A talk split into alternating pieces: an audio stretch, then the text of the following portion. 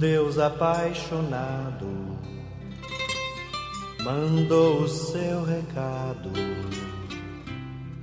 por meio do seu filho, e o filho foi Jesus. Acredito que você já ouviu a história que vou lhe contar, mas para alguém pode ser inédita. Certa vez, dois irmãos que moravam em fazendas vizinhas, separadas apenas por um riacho, entraram em conflito. Foi a primeira grande desavença em toda uma vida trabalhando lado a lado repartindo as ferramentas e cuidando um do outro. Durante anos percorreram uma estreita, porém comprida estrada que corria ao longo do rio, para, ao final de cada dia, poderem atravessá-lo e desfrutarem um, um da companhia do outro.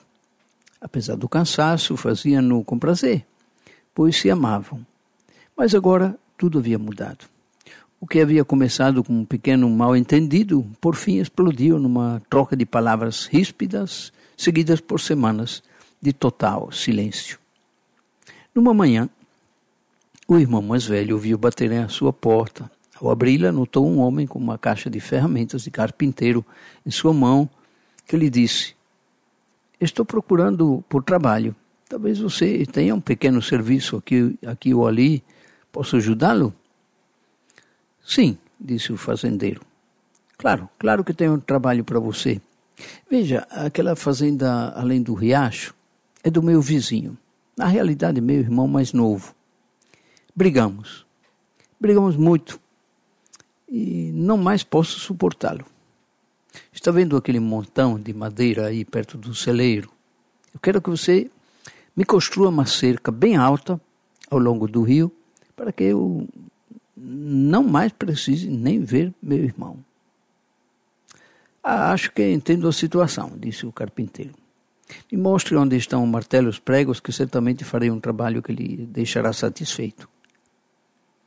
Como precisava ir à cidade, o irmão mais velho ajudou o carpinteiro a encontrar o material e partiu. O carpinteiro trabalhou arduamente durante todo aquele dia, medindo, cortando, pregando, já anoitecia quando terminou sua obra, ao mesmo tempo que o fazendeiro retornava da cidade. Porém, os olhos do fazendeiro não podiam acreditar no que via. Não havia qualquer cerca. No lugar da cerca estava uma ponte que ligava um lado do riacho ao outro. Era realmente um belo trabalho, mas o fazendeiro, enfurecido, exclamou: você é muito insolente em construir esta ponte após tudo o que lhe contei. No entanto, as surpresas não haviam terminado. Ao erguer seus olhos para a ponte mais uma vez, viu seu irmão aproximando-se da outra margem, correndo com seus braços abertos. Cada um dos irmãos permaneceu imóvel de seu lado do rio, quando, num só impulso, correram um na direção do outro, abraçando-se e chorando no meio da ponte. Emocionados, viram o carpinteiro arrumando suas ferramentas e partindo. Não, espere, disse o mais velho. Fique conosco mais alguns dias. Tenho muitos outros projetos para você. O carpinteiro então respondeu: Adoraria ficar, mas tenho muitas outras pontes para construir. Termino deixando para você uma frase que eu vi muitos anos atrás. Quem não quer perdoar, destrói a ponte sobre a qual, mais cedo ou mais tarde, deverá passar. Acho interessante essa frase. Vou repetir, né? Para a gente gravar melhor na mente e no coração da gente. Quem não quer perdoar, destrói a ponte sobre a qual deverá passar.